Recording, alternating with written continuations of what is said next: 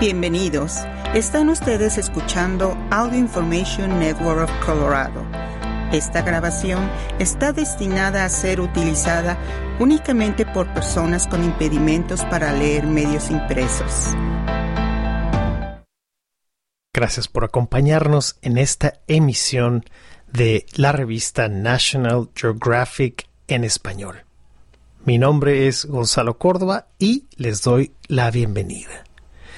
En este día, en este caso, vamos a leer una sección del el volumen 52, número 1, titulado A 250 años, el caso de María Luisa.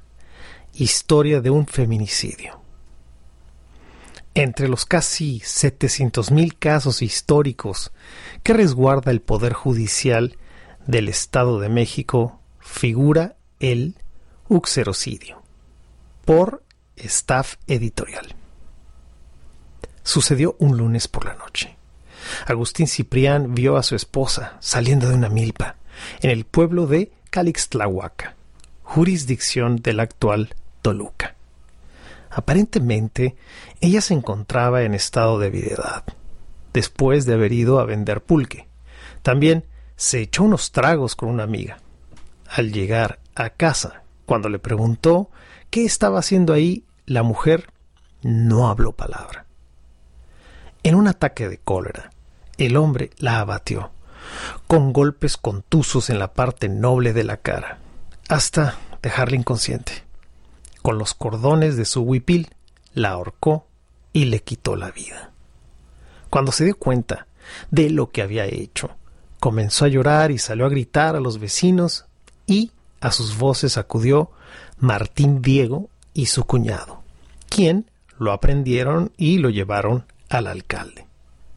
Así relata la causa penal iniciada el 6 de septiembre de 1774, con la denuncia presentada ante el capitán don Antonio de la Banda y Garcés, corregidor de la ciudad de Toluca, por Manuel Joseph, indio ladino, del pueblo de Calixtlahuaca sobre la muerte de su hermana Luisa María.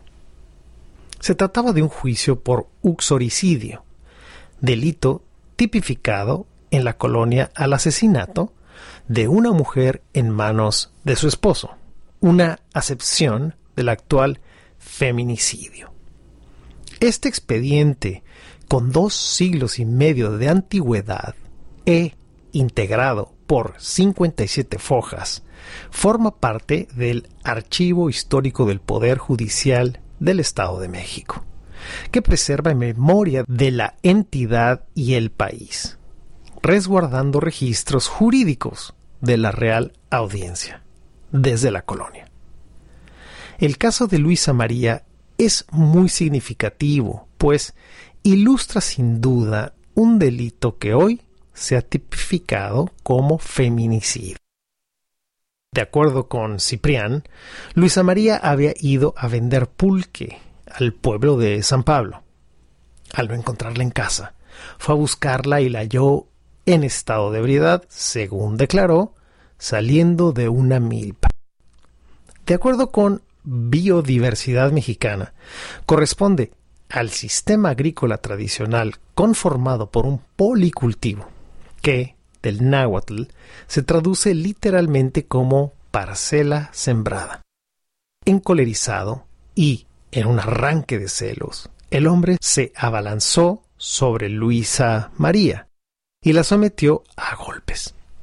El ataque fue tan severo que quedó desfigurada del rostro, con claras mayugaduras en el cuerpo. En el suelo, Ciprián la ahorcó con la cuerda de. Este expediente, con dos siglos y medio de antigüedad, e integrado por 57 fojas, forma parte del archivo histórico del Poder Judicial del Estado de México, que preserva memoria de la entidad y el país, resguardando registros jurídicos de la Real Audiencia desde la colonia. El caso de Luisa María es muy significativo pues ilustra sin duda un delito que hoy se ha tipificado como feminicidio. antecedente jurídico del feminicidio en México? El magistrado presidente del Tribunal Superior de Justicia del Estado de México y del Consejo de la Judicatura, Ricardo Sodi Cuellar, explica que, legalmente, un uxoricidio se definía como el acto de matar a la propia esposa. Este fue uno de los homicidios tipificados en tiempos de la colonia. Casos representativos a lo largo de la historia mexiquense, como este, están resguardados por la coordinación de archivos del Poder Judicial del Estado de México, que se divide en el archivo de concentración y el histórico. En el expediente de Luisa María se integra el parte médico, a cargo de maestro examinador en el arte de la cirugía, quien escribió en ese momento. Había sido ahorcada porque tenía señas de un cordel en la parte extensa del cuello. En el acto, Luisa María intentó defenderse de su esposo. Las marcas de uñas que se había infligido a sí misma lo revelaban a pesar de que había evidencia de que su propio marido la había asesinado. Ciprián decidió defenderse legalmente frente a la Real Audiencia de México, el órgano máximo que veló por la justicia del país en aquel entonces, antecedente del Poder Judicial contemporáneo. En aquel entonces se calificó el crimen como uxoricidio, un terrible delito. Cada una de las fojas del expediente cuenta con una caligrafía cuidadosa en tinta ferrogálica. Sodi Cuellar explica que este tipo de documentos permiten conocer algo de la personalidad de quien los redactó, mientras muestra la firma de la autoridad que llevó el juicio de ocho años, mismos que Agustín Ciprián estuvo encarcelado basándose en las leyes de las siete partidas, se pensó en imponerle un castigo ejemplar, condenado a pena de muerte. Tendría que salir de la prisión en burro e ir gritando sus delitos públicamente. Después de morir decapitado y su cabeza colocada en una pica en el lugar donde se cometió el homicidio. El cuerpo sería arrojado a un río dentro de un baúl junto con un mono, un perro y una serpiente vivos. Era la manera, detalla Sodi Cuellar, en la que se aplicaban sentencias ejemplares a quienes cometían crímenes de odio, que socialmente generaban asombro e indignación. Explica en entrevista exclusiva para National Geographic en español. Castigos similares, como el antes mencionado, se siguieron aplicando hasta el siglo XIX. El asesinato de Luisa María está relatado en uno de los miles de expedientes que se conservan en este archivo histórico. Otros documentos con cientos de años también se resguardan ahí. El más antiguo, por ejemplo, sobre un problema de una herencia que data de 1586, se trata del caso de el indio Giuseppe de Santiago, como heredero de don Bartolomé de Santiago, que se queja de su madrastra para que le entregue sus bienes. Expediente escrito en náhuatl y español. Juicio donde está involucrado un indio principal de Gilotepec por una herencia de tierras, casas, piedras preciosas, plumas, textiles y códices. Este caso, explica Sodi Cuellar, concluye con una resolución salomónica y un tipo de usufructo vitalicio. Otro de los documentos aborda la denuncia de una de las pandillas de ladrones más buscadas, quienes robaron su mercancía a un comerciante y los pedazos de tela se preservaron como parte de las pruebas. La riqueza del archivo es tal que existen ejemplos de la consolidación de un grupo filantrópico para ayudar a los enfermos con cólera, otra pandemia, pero en 1850. De acuerdo con los especialistas que gestionan el archivo histórico, el Poder Judicial del Estado de México hace un esfuerzo de una gran envergadura en favor del resguardo de un acervo tan diverso, con material de más de 400 años que sigue en revisión y estudio. Por una decisión de judicatura se determinó que cualquier registro anterior a 1960 sería considerado histórico. Por ello, fue necesario crear un sistema documental para definir qué se conservaría y cómo. La preservación de la memoria jurídica del Estado de México y del país se ha convertido en la tarea diaria de quienes laboran en el archivo histórico.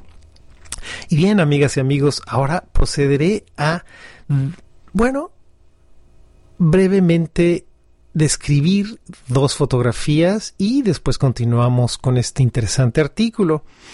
Eh, tenemos primero que nada a el fotógrafo, que su nombre es Virgilio Valdés, y también tenemos aquí primero la foto de un libro, un libro que está escrito a mano. Vemos letra cursiva, letra antigua, letra con tinta que ya tiene matices de color, voy a decir, café, sepia, las hojas muy desgastadas y cuidadosamente se ve escrito en línea, unas líneas bastante interesantes, garigoleadas, muy estilizadas, las primeras letras de cada palabra.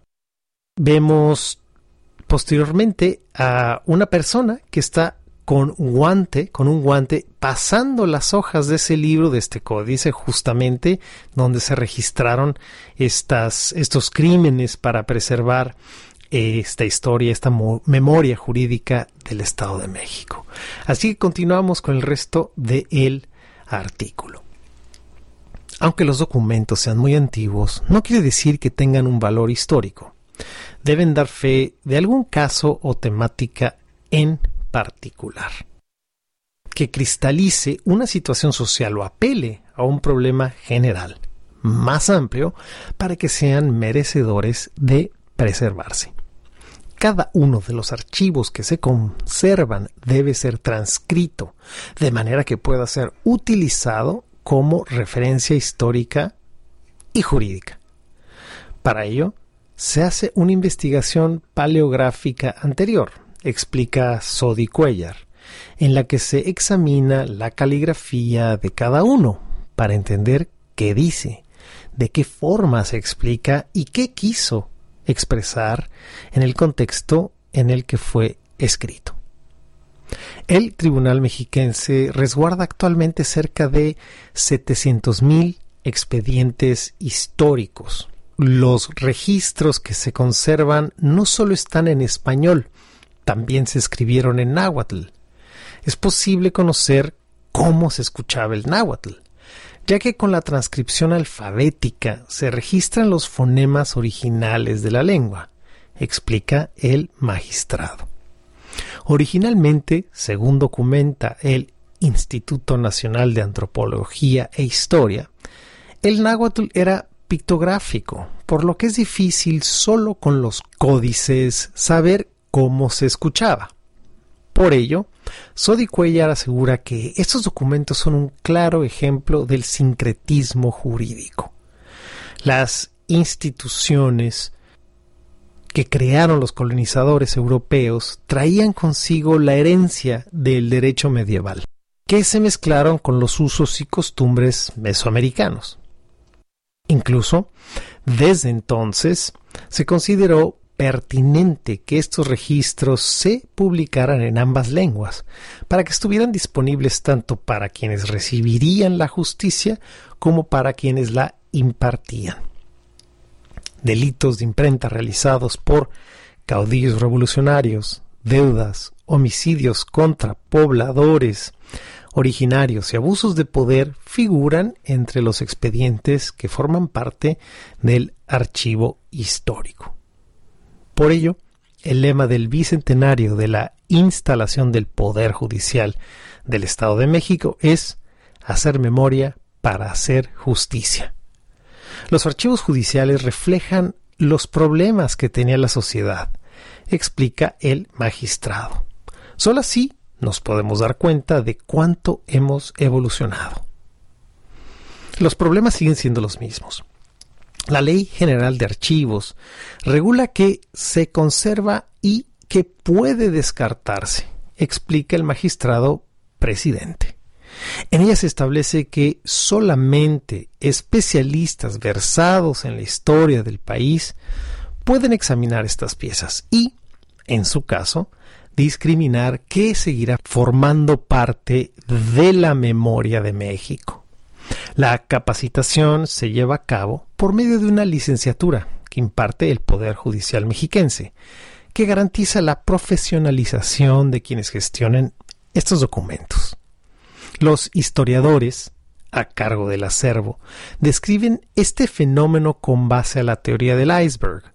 Los registros que quedan de épocas pasadas atestiguan un complejo sistema de creencias que legitiman o castigan los actos delictivos en la sociedad.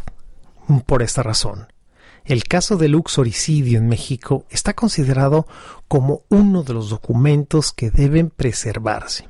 Es la punta del témpano de hielo que, por debajo del mar helado, se sostiene de un tejido social roto, violento y machista. Con ello, concluye Sodi Cuellar, nos damos cuenta de que solo cambian los nombres, pero no las conductas delictivas. El Archivo Histórico del Poder Judicial del Estado de México se crea con el fin de preservar los documentos jurídicos que datan desde la época de la colonia. Y por cierto, aquí amigas y amigos, tenemos una última parte en este artículo que nos muestra con un título Una vista a la memoria jurídica. Lo primero dice geolocalización. Y es así, la precisión con la que se muestran estos documentos los límites de las propiedades podrían considerarse un antecedente a la actual geolocalización. Es impresionante que en la primera foto que tenemos vemos texto y al lado de él vemos un mapa fotográfico, topográfico, en el cual podemos ver claramente las colindancias del lugar en el que ocurrió este, esta situación o este crimen. Entonces, por eso le llaman el antecedente a la geolocalización. Fascinante. En la segunda foto y última que tenemos en este artículo tiene como título Pruebas del caso. Trozos de tela robada fueron incluidas en expediente de una denuncia por robo a un comerciante que fue asaltado por una banda de malhechores. Entonces aquí, en este libro que vemos, eh, las fojas que se mencionaban anteriormente, entre metidas en la pasta de dos hojas están dos pedazos de tela. Una de ellas amarilla con rombos, podemos ver cafés, y el otra, y la otra, perdón, es azul. Ahí vemos las pruebas, la evidencia de ese caso, las pruebas de ese caso. Y muy bien, gracias por habernos escuchado y acompañado en esta emisión de National Geographic en español. Mi nombre es Gonzalo Córdoba. Gracias. La programación regular de este podcast no está disponible en este momento. Esperamos que disfrute de esta transmisión especial de AINC. Hola, están escuchando Audio Información de Colorado. Gracias por acompañarnos en nuestro programa National Geographic en español. Mi nombre es Jennifer Shopland. La grabación a continuación tiene la intención de ser utilizada para dar acceso a los ciegos, a los que tienen algún impedimento visual y para todos aquellos que experimentan cualquier limitación para acceder a material impreso. El primer artículo se llama ¿Por qué no estuvimos listos para enfrentar el coronavirus? El coronavirus o COVID-19 ha dejado vulnerables a millones de personas. Pero ¿por qué no estuvimos preparados para enfrentar esta pandemia? En las primeras semanas de la pandemia por el coronavirus, no soportaba leer sobre nuestros tropiezos colectivos de los primeros días, no solo porque el regaño implícito se sentía inútil, cuál era el objetivo de saber que la realidad desolada que vivíamos si pudo haber evitado, sino porque en mi caso también se sentía profundamente personal. Cada artículo que leía sobre no haber visto las advertencias de un nuevo virus devastador me recordaba que hace décadas los científicos se habían preocupado por eso mismo y muy pocos periodistas habían escrito sobre su preocupación al respecto. ¿Quién es? ¿Quién es? ¿Qué es un virus emergente y cómo se propaga? Cuando empecé a investigar en 1990, el término virus emergentes apenas había sido concebido por un joven virólogo, Stephen Morse. Se volvería el personaje principal de mi libro Las fronteras del virus, que se publicó tres años después. Entonces, lo describí como un profesor asistente serio, con anteojos, un hombre que vivía una vida casi mental. Morse y otros científicos identificaban condiciones como cambio climático, urbanización masiva, la proximidad de los humanos a animales de granja o silvestres que eran reservorios virales que podrían desatar microbios nunca antes visto en humanos y por lo tanto inusualmente letales. Advertían que gracias a una economía cada vez más global, la facilidad de los viajes internacionales y el movimiento de refugiados debido a las hambrunas y guerras, estos patógenos asesinos podrían expandirse con facilidad por el mundo. ¿Suena familiar? Utilicé esa cita implacable de Joshua Lederberg, biólogo molecular que ganó el premio Nobel por su trabajo sobre bacterias en la introducción de mi libro. Esa cita me impactó por lo atiradormente profético. Se dice, la única y mayor amenaza, para la predominancia interrumpida del hombre en el planeta es el virus.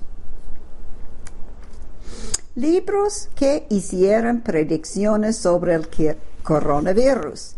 Tras sus investigaciones sobre los virus y su propagación, varios periodistas se dieron a la tierra de describir sus resultados y predicciones en novelas que se convirtieron en exitosos bestsellers, como Zona Caliente de Richard Preston y La próxima peste de Laurie Garrett Contagio y de David Keman seguimiento en un artículo que describió para National Geographic en 2007 sobre enfermedades zoonóticas. Todos describimos el mismo escenario funesto, las mismas estrategias, los mismos gritos por estar tristemente mal preparados. ¿Por qué nada de eso fue suficiente? Edwin Kilbor, investigador líder de la vacuna contra la influenza, una conferencia a mediados de los años 80, inventó un escenario sobre un virus pesadillesco ficticio con características que lo harían el más contagioso, letal y difícil de controlar. Los llamó el máximamente maligno monstruoso virus o MMMB. Como Kilbor lo describió, entre otros atributos perversos, se transmitiría por el aire como la influenza, sería ambientalmente estable como la polio y inyectaría sus propios genes directo en el núcleo del huésped, como el VIH. ¿Es el coronavirus el más letal de todos los virus emergentes? El nuevo coronavirus no es no el macabro MMMV de Kilburn, pero posee muchas de sus propiedades más terribles y temibles. Se transmite por el aire, se replica en el tramo respiratorio inferior y se cree que dura días en la superficie. Además, las personas pueden tener casos leves o asintomáticos lo que significa que aunque sean infecciosas, a menudo se sienten lo suficientemente bien como para salir a caminar, ir a trabajar y tosernos encima. De esa manera es aún peor que la influenza y mucho más difícil de contener. ¿Por qué somos tan vulnerables al COVID-19?